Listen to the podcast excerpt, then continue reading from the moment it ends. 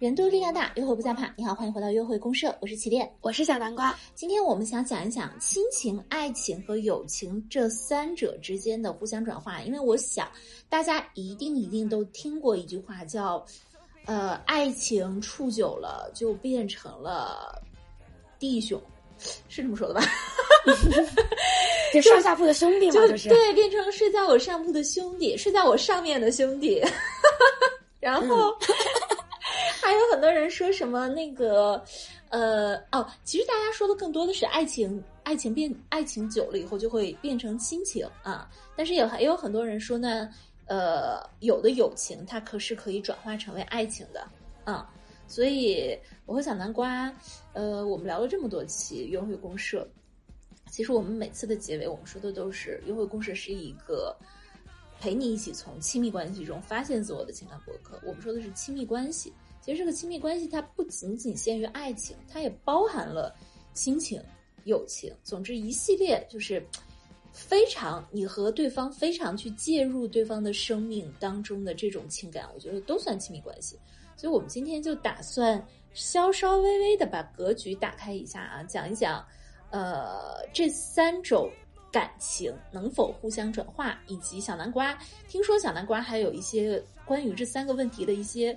呃，非非常多的一些小巧思准备好了跟我讨论。嗯，那第一个最常见的其实就是爱情处成亲情嘛，就他们很多结婚多年的夫妻会说的一句话，叫我们现在更像是亲人了。他们就代表说他们的爱情酸盐素，也就是激情、亲密和承诺里已经没有激情这个东西了，维系他们这段关系的就只剩下亲密和承诺了。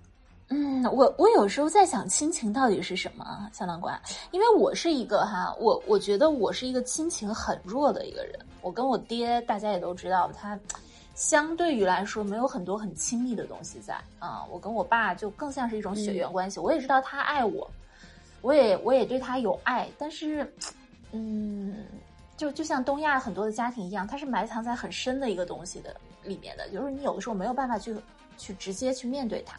我跟我妈妈算是一种比较有亲情，但是我我很难想象我跟一个男人会拥有我跟我妈之间的亲情，就是这这个谁他可能会管我叫妈，但我不实在是没有办办法管他叫妈，就是这种这这种心情。那你觉得爱情处成亲情到底是一个什么感受啊，小南瓜？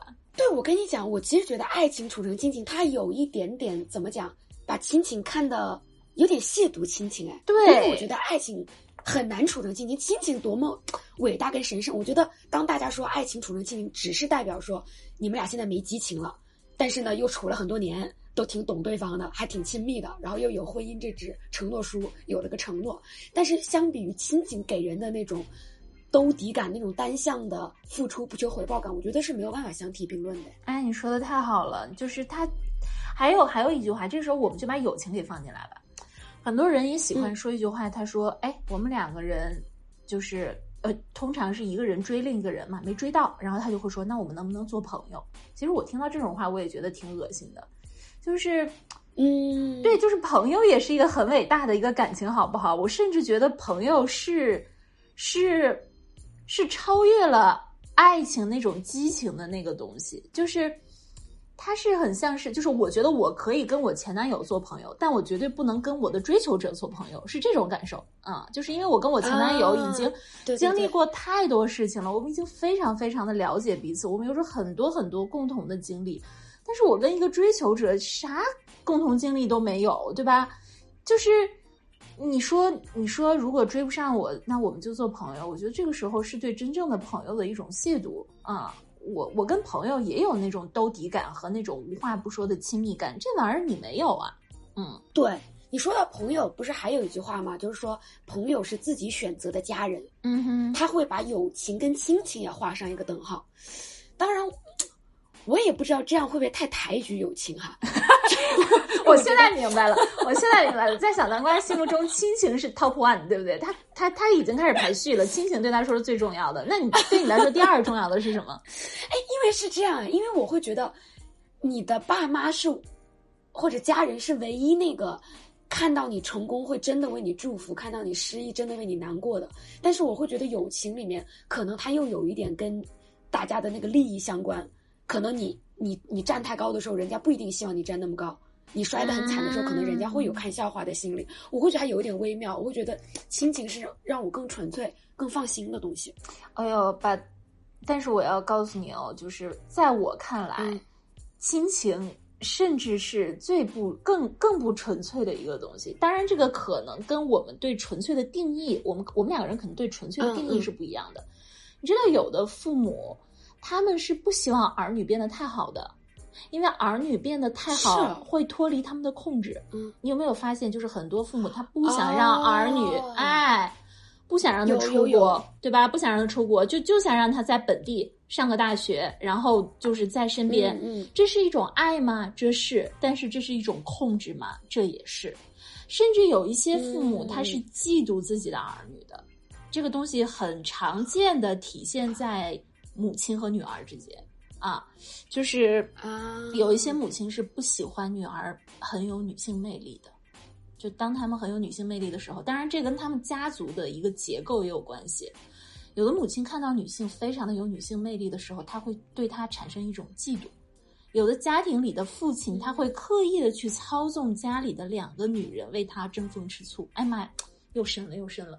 就是当你觉得哦当你觉得亲情就是那种无条件的支持、无条件的爱的时候，反而我认为朋友之间的感情，它因为不掺杂那些就是就是血缘之间的东西，反而它更加纯粹。它就是一个人和另一个人，就是合则处，不合不合就散吧。啊，我即使嫉妒你，我也控制不了你，对吧？我嫉妒你，我真的嫉妒的我受不了了，那我不跟你做朋友了啊！我如果害了你，你可以告我。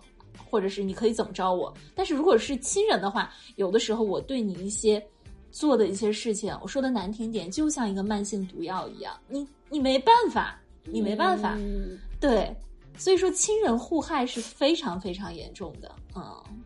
你这么说又让我想到一个，就虽然刚刚我的表述会很像是，我觉得亲情特非常神圣和伟大，但是它一方，但它我觉得不同的点在于，它就是一个命里来的东西，你知道吗？就是就是嗯我爸妈我妈结合就生了我，不是他们选择的，我是刚好他们结合就有了我。但是亲情跟爱情，我觉得都带都带有说友情和爱情对不对感？觉。友情和爱啊情啊，对对对，友情和爱情，嗯，对，就是我们两个有互相确认过眼神是对的人，我们再组成。但是亲情纯粹就是，你也不知道是我，我也不知道是你，反正我们俩就遇见了。嗯，所以他的那个，呃，就是他他的那种那种宿命感，就是我没办法。你以为我想当你女儿啊？就这种 这种，你当时生我的时候，你也没问我呀。就是这种这种心情可能更重一些。你是相对于比较幸福的，你可能出生在一个就是爸爸妈妈都对你很好，然后比较尊重你的选择的这么一个家庭。但是有一些人，他们可能是。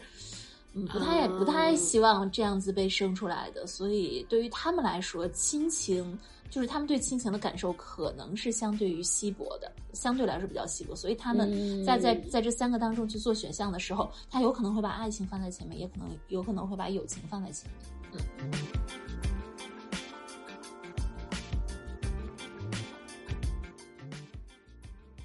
那我们刚刚其实已经讲过了，就是爱情转换成亲情，爱情转换成友情，然后以及生活里面很常见的，大家两个人先是朋友，友情，然后能升华成爱情，嗯以及我们刚刚说过的友情也能处成亲情。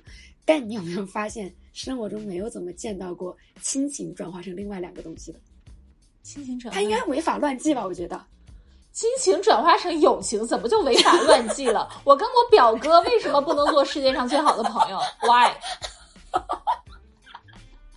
我就想你就说好像也是。哎，我也是哦。对啊、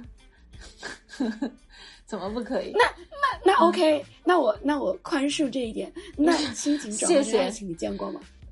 也不能说我没见过，但我也略有耳闻，是不是？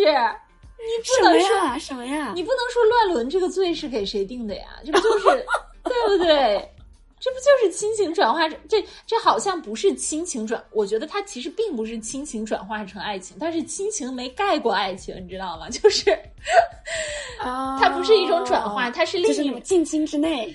对，它是它是什么什么叫近亲之内？什么叫我说的是什么？那个叫什么三代隔隔三啊，反正就那个意思吧，就是什么六福之内，就比如说林黛玉跟贾宝玉那种。对，就是我觉得他是他的感觉。嗯，更像是它不是它不是，它不是亲情转化，它不是血缘转化成欲望，它是它是欲望大过了血缘，你明白我的意思吗？它不是转啊，它不是转，对。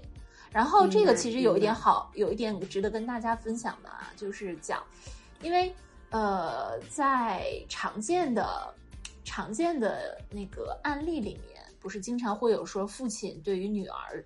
做一些可能比较超越人伦的事情吧。那么什么样的方式？哎，我我只我只在网上拜读过继父对女儿这样做，就还有亲生父亲对女儿这样，很多啊，宝贝，很多。对，所以就是如何避免这种事情的发生啊？当然人心很叵测，我也不能百分之百的避免。但是这里有一个就是经过科学验证的一个方式，你就让爸爸从小。尽可能多的参与到育儿工作里面去，这个时候他就就是比如说呃让他就是一直陪孩子玩，然后给孩子换尿布，然后喂奶也手动喂奶，就不要让爸爸只做一个白天去上班，然后晚上回来咬哄哄睡陪孩子玩一小会儿的这种人，你让他大量的全面的参与到育儿工作里面去，这样他就不会把自己的女儿当做是一个女性了。他就真的就是只是把他当做自己的一个孩子，这样子，啊，很多很多就是呃做出违法乱纪的父亲，就是因为他从小没有参与过女儿的成长，所以他他对女儿来说是他跟女儿是完全陌生的，嗯，他就把她看成一个年轻女孩了，他对是这个样子。所以就是父亲育儿刻不容缓。那我们是不是还没有讲讲友情处成爱情啊？我们没有讲吧？友情处成爱情，对我们刚刚就是浅浅带过了嘛。我觉得很经典的一个电视剧就是那个《我可能不会爱你》里面的那个程又青跟李大为是的。嗯，李大人，李大人，嗯。哦，李大人，对他叫李大人。对，然后呃，我之前还看过一个电影叫《当哈利遇上萨利》，他讲的也是两一对最好最好的朋友，然后最后成为了爱人。然后还有《老友记》，你也看过吗？你看过《老友记》吗？啊，嗯，对，里面那个 Monica 和 Chandler 他们两个人不也是嘛，最好的朋友，然后处成了处成了最后处成了对象。我觉得，嗯。小南瓜，你觉得友情处成爱情这种事儿靠谱吗？或者是就是你你相信吗？我其实蛮想体会一次的，就是因为我我之前所有的那种情感经历都是那种两个人一见哎就很看得对眼，然后就直接到爱情那一步了。嗯，就我还蛮少有那种单纯的。异性的朋友，然后我们处着处着，然后彼此在倾慕对方的高尚品质，然后再升华成爱情。然后因为我们上一期录节目不是拆解“爱”这个字，也是说他“爱”这个字底下是个友友情的“友”字嘛，嗯，然后上面是一个爪子头。我也在想说，如果有友情做兜底的爱情，是不是会更坚固一些呢？哎，对的，是的，我也我也认为，就是好的爱情，两个人一定要是对方很亲密的一个朋友，嗯，这个很重要。你们两个人要跟对方大量的分享一些事情，然后你们，而且就是我觉得朋友很重要的一个点是，你可以共情对方嘛，啊，你你能让他做朋友，肯定是因为你能你能共情到对方的一些东西，啊，然后爱人其实也要这样，所以，但是我们现在讲的是友情处成爱情哈，我是这么认为的，就是，呃，这这个这好像又像另外一个很经典的命题，叫你相信有纯友男女之间有纯友谊吗？这这跟那个命题又稍微有一点点共同，嗯，我觉得男女之间，嗯，我认为是这样，一男一女在他们刚刚见面的时候，他们一定会在心里做一个考量，这个考量是什么呢？我想不想跟这个人上床？他可能不会这句话明晃晃的打在眼里，但是在他们内心最深处的那个东西，男人和女人他就是以。有没有性吸引力来判断两个人的，就是就是只要你是一个女人，你是一个男人，你们俩见面的第一引力就是性吸引力。对，因为你刚刚说到那个《老友记》嘛，我就想到他有一集就是讲他们六个人最开始遇到彼此的时候的那个心态。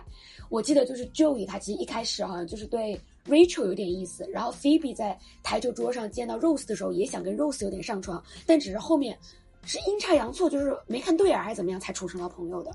对，是的，就是如果男女之间成为了纯友谊，一定是有一个原因，是我们刚开始我们衡量过彼此能不能搞到一起，然后我在我们的内心、我们的潜意识里告诉自己，也告诉对方不行，搞不了啊，或者是第一个小时的相处之后，我们两个人发现就是没戏，就是没有那么来电，所以之后我们才能处成纯友情。它并不是说上来纯友情，然后发展成。就是如果能发展成爱情的纯友情，一定是刚开始他就已经有性吸引力了，只是由于种种状况，他没有发作出来，他成为了一个慢性病。然后呢，这个病就一直在那边身体里面隐藏着，隐藏着，突然有一天他就爆发出来了，这个才叫从友情转成了爱情。但是你们那个友情里面本来也有性吸引力在的，就是。哎呀，我我现在我现在确实也要去思考一下，就是我的男朋友啊，就是我男朋友他的一些女性朋友当中，应该也有不少人跟他是有潜在的性吸引力在的，只是两个人还没有把这个病发出来，这个痘儿还没有爆出来而已。但是有的痘儿，嗯，就是有的痘儿可能会爆吧？要心动吗？就是是。就有的痘儿，你知道吗？它永远不会爆，它就永远会成为一个隐隐的炎症，长在你的真皮下面。但是有的痘儿，它可能就会爆出来。那个痘儿爆出来，可能有可能是我跟我男朋友分开之后，或者有可能是什么时候爆出来，我也不知道啊。有的痘儿需要就是经经过一些经过一些外界的刺激，它才能爆出来啊。用手挤一挤，对，就会比如说你吃了很多甜的东西啊，然后但是如果体现。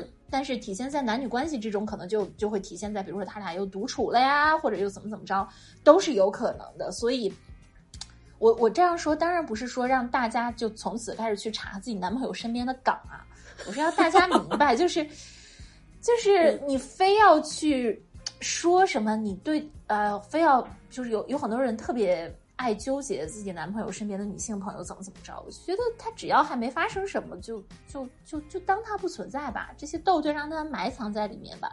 反正现在你是他爆的那颗大豆，好吗？嗯嗯，你当你当年可能你要么就是直接是一见倾心，要么你就是那个从友情爆成爱情的那颗豆。对我之前其实也经历了一次由友情转为爱情的。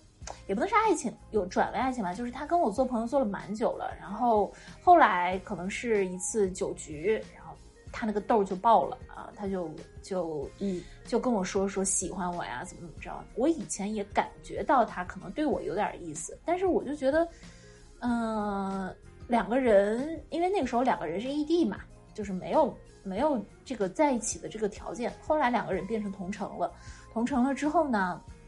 他可能这个痘就爆了，爆了爆了的时候，我是什么感觉？我就觉得，嗯，那段时间其实有尝试跟他约会几次，约会的这种感觉是这样的：一方面，因为我们真的做了很长时间的朋友，就约会完全没有那种跟其他人约会的，就是其他一上来就就走约会路线的那种人那种不熟悉啊，或者是装啊什么的，就是我们我们两个人在彼此面前完全可以做自己，嗯，只是。嗯，好像会开一些那方面的玩笑了，当然也不是说说黄段子啊，就是开一些男女之间的玩笑了。啊，另一方面可能是因为对彼此太熟了，也有一个不太好的一个点，就是很难去呃，就是他在你眼中你对他没幻想啊，你你对他没有什么爱情的浪漫幻想，你你就是觉得跟他相处特别的舒服。我前段时间看一个恋综。这个恋综其实就讲那个女嘉宾最后在选择嘛，她选择两个人，第一是她一开始就特别心动的男嘉宾，但是这个男嘉宾呢，跟她两个人之间就是总是有些别别扭扭，那个男嘉宾也不太会打直球啊，就是嗯嗯不别别扭扭。另外一个男嘉宾呢，就是他一开始没有心动，但是这个男嘉宾跟他处成了哥们儿，关系特别的好。呃，就是也不能说哥们儿吧，就是关系特别的好，像朋友一样，很自然、很舒适的相处，同时也在向他打直球，一直说我非常喜欢你啊，这个样子，这个样子。我刚开始觉得那个女生还是会坚持去选择那个她喜欢的那个人，但是后来我发现，其实两个人在一起相处舒适太重要了。他有的时候是比那种心动的感觉要更重要的。心动的感觉，因为很多时候只是幻想。你经历了那份幻想之后，幻想一之后一定会破灭的。但是在一起的舒适，这个东西，可能有的时候是要强过那种所谓的心动的。所以这个女嘉宾在最最后后的时候，她也选择了那个跟她相处起来非常舒适，也很会打直球、很会表达的那个男生。我当时跟那个我的那个朋友约会的时候，我也有这种感觉，就是我突然一下子就理解了那个女嘉宾她为什么会选择那个相处舒适的男生。嗯。对，因为我们刚刚不是也讲过，说那个爱情最后可能会处成没有激情的那个状态嘛，所以可能是不是现在大家也想开了，就是想说，既然心动也只是那么很短暂的事情，那舒适是更长久的事情，那我还是追求后者比较好。对，其实有的时候你可以从舒适当中再找寻一点心动，但是从心动去找舒适很难有很难，真的真的从心动去找舒适真的。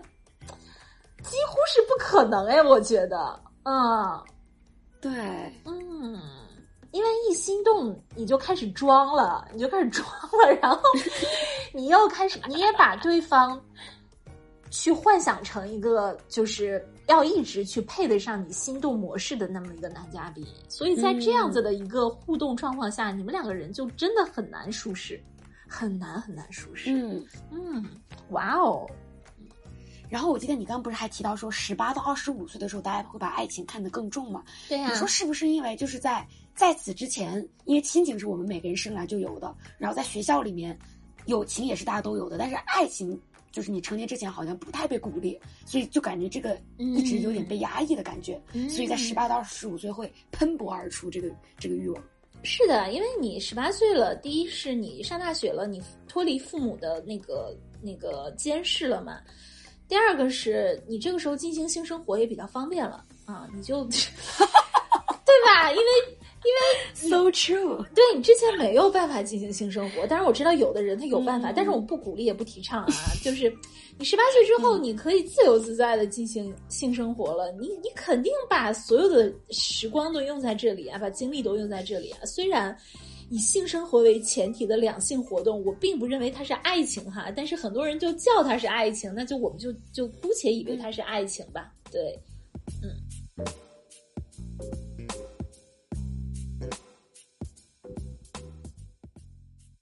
那你刚不是提到说这三种感情在我们的生活中其实是一个动态的这个需求嘛？对。那我觉得它好像不同的给我们的。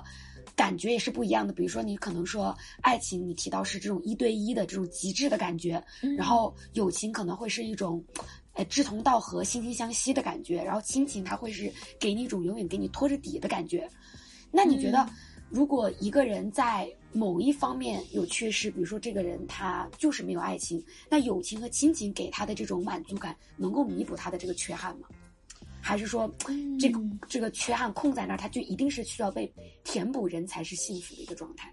我觉得，不管是友情、爱情还是亲情，首先，我觉得人肯定是需要这些东西的啊。但我认为，一个人生存发展的最终的目的，并不是亲密关系，而是从亲密关系中发现自我。也就是说，也就是说，每周一次更新，双周六晚八点，好像这期节目就完了。但是我不能这样，我要把它说完。就是，我觉得，不管是以什么方式吧，你你只要能够从这些感情当中，你发现你自己的一个力量，你发现自己的一个价值。这样就 OK 了。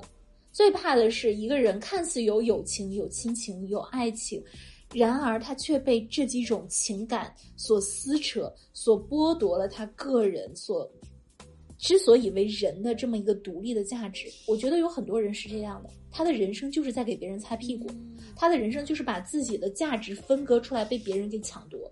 他永远也不知道独处的感觉是怎么样，他永远也不知道自己为自己的负责的感觉是怎么样。我觉得那种感觉是非常可怕的。你看似拥有了亲情、友情和爱情，但我并不认为你是一个人生的赢家。嗯，哦，就比如说我为了满足父母的期待，我现在去上了这所大学；哎我为了留住朋友，我去跟他做一样的喜好。对我为了留住男人，我又做了一件事儿。嗯、对，就是就是看起来你好像什么都有，但你其实永远就是在匆匆的奔忙着，你都没有时间去停下来看一下你自己到底是谁。然而你知道，父母有有一天会老去，朋友会有他们自己的生活，男人有可能会背叛你，那那个时候你怎么办呢？对吧？嗯，嗯、至于小南瓜你说的他们能不能互相弥补，我我认为，我觉得无法替代，绝对无法替代。弥补可能会弥补一点，比如说我我我想要感受到被爱，对吧？但是但是失恋了，对找朋友。对，或者是说爸妈和朋友对我的无条件的支持，让我觉得我是非常的自信的。可是爸妈和朋友对你无条件的支持，可能不能是让你有一个你作为女性的那种。那种骄傲，那种美感，就是可能会要让你有一个作为人的那种骄傲和美，对吧？但它很难让你有一种作为女性的骄傲和美，就很虚荣、很肤浅的说一句，也很真实的说一句，你作为性别的那种骄傲感，一定是要通过异性的注视和爱慕，还有追求来得到的，一定是要这样的。嗯对，所以我我只能说他们能能在某种程度上去弥补，但是无法代替。嗯，一个人他从小没有，如果他说他从小没有爸爸妈妈，那那个东西他可能就是没有办法感受到了。我就说他人生的那个东西，他就是缺失掉了。但是我想告诉你，缺失就是缺失了吧。就如果没有办法弥补，那就没有办法弥补了吧。因为我们每一个人的这个树，我们如果每个人是一棵树的话，它是不可能每一个每一个面儿它都朝到阳光的，不可能是这样的。它一定有一些方面它是哎长得好像没有那么的枝繁叶茂，但是这样这样就不是一棵大树了吗？我依然是一棵大树，是吧？我依然可以长得很好。啊，这么这么悲观的吗？就是就是没有一棵枝繁叶茂的大树吗？就是爱情、友情、亲情兼得，然后都都经营的不错的那种人吗？有啊有啊，但是我觉得所有的都经营的不错，他人生可能也会有一些他的缺憾，可能会有一些他缺憾，哦当然他也可能没有缺憾啊，他的缺憾可能就是他没有缺憾。嗯，他说：“哎，怎么别人都有缺憾，就我没缺憾？怎么回事？我真的不想过完美的人生，这种人生我受够了，就没准儿啊，对吧？嗯，嗯，所以我是这么想的啊我，我们每一个人的人生，我们每一个人一个人的人生，对于我们自己来说都是完美的。造物主造出你来，他不是想要造一个有缺憾的人，他是想造很多不同的人。所以不同的就是我们的不同是我们的完美之处，我们不要比，比了就没意思了。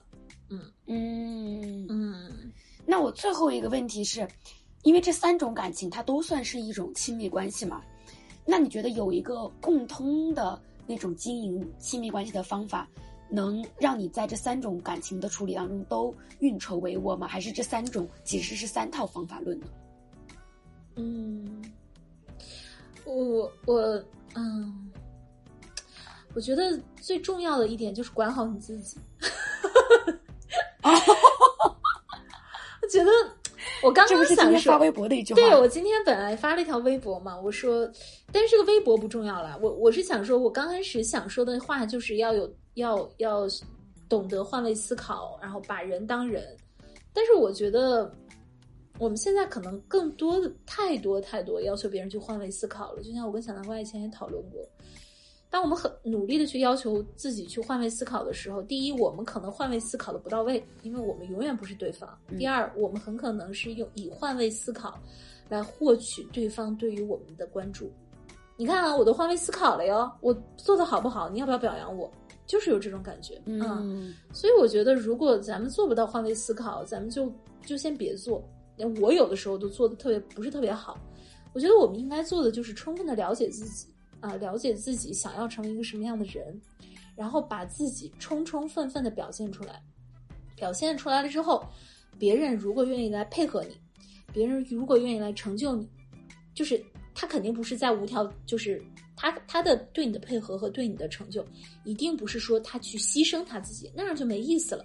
只是觉得，哎，他觉得你这样做挺好的，他愿意愿意跟你一起做。我觉得这个是一个然后这也是他想要成为的样子，啊、就是比如说我跟小南瓜，我也想把约会公社做好，他也想把约会公社做好，我们俩都很努力的做，那我们俩就碰到一起了，而不是说他看到我做约会公社的样子很美丽，所以他他他决定那个放弃他的一部分主力工作来协助我这个事情，这样就没有意思了。嗯，所以我就说，我们的首要任务一定是要把自己活好了。活好了，第一，你会吸引到真的和你志同道合的人；第二，当你充分的理解自己想要的什么时，自自己想要什么的时候，这个时候你才有可能真正的生出一个叫做所谓的同理心的东西。同理心不是在你自己什么都还你都还不了解你自己的时候，你怎么可能去了解别人？你根本了解不了。嗯，当你充分的了解了你自己的时候，你才可能了解别人。我不知道这句话小小南瓜有没有听明白？嗯，我我觉得稍微有一点难，有一点就是我会想说，哎，我我了解了自己之后，但会不会因为每个人的自己都不一样，就是即使我懂了我自己，会不会我还是很难懂别人？哎，你只要明白一点，就是每个人都是不一样的就行了。所以我专注的懂自己就 OK 了。我专注的懂自己，不是为了帮助我完全的懂别人，而是为了帮助我懂人和人之间是不一样的。我们一定有一些东西是共通的，但是我们还是不一样的。我觉得能做到同理心这一点是非常重要的。我知道我们不一样，我跟你不一样，但是我愿意尊重你的想法。嗯，我尊重你的想法，是因为哦我尊重我自己的想法，这一点很重要。哦，这就是所谓的管好你自己。嗯明白。所以其实同理心不是说你你你真的知道对方的那个脚里是什么了，而只是知道说穿的是不一样的鞋对，这件事存在。是的，我，呃，我觉得这是一种尊重，但是同理心，不同人有不同的解释吧。我不愿意说太多的同理心，是因为我觉得，当我们还没有做到自尊自爱的时候，我们就去谈同理心，是一个非常奢侈的行为。嗯。嗯，那我觉得这也解释了刚刚我的问题，就是我本来问的时候我说这三种感情是各有各的处理办法嘛，那现在可能看来，管好你自己就是。对，听起来有点自私啊，但是，啊，约会公社就是这样一个教你从亲密关系中发现自私的情感博客，每周一次更新，双周六在晚八双周六晚八点在在喜马拉雅直播，期待各位的陪伴，期待各位的陪伴人，天天有约会喽，天天有约会喽，拜拜拜。拜拜。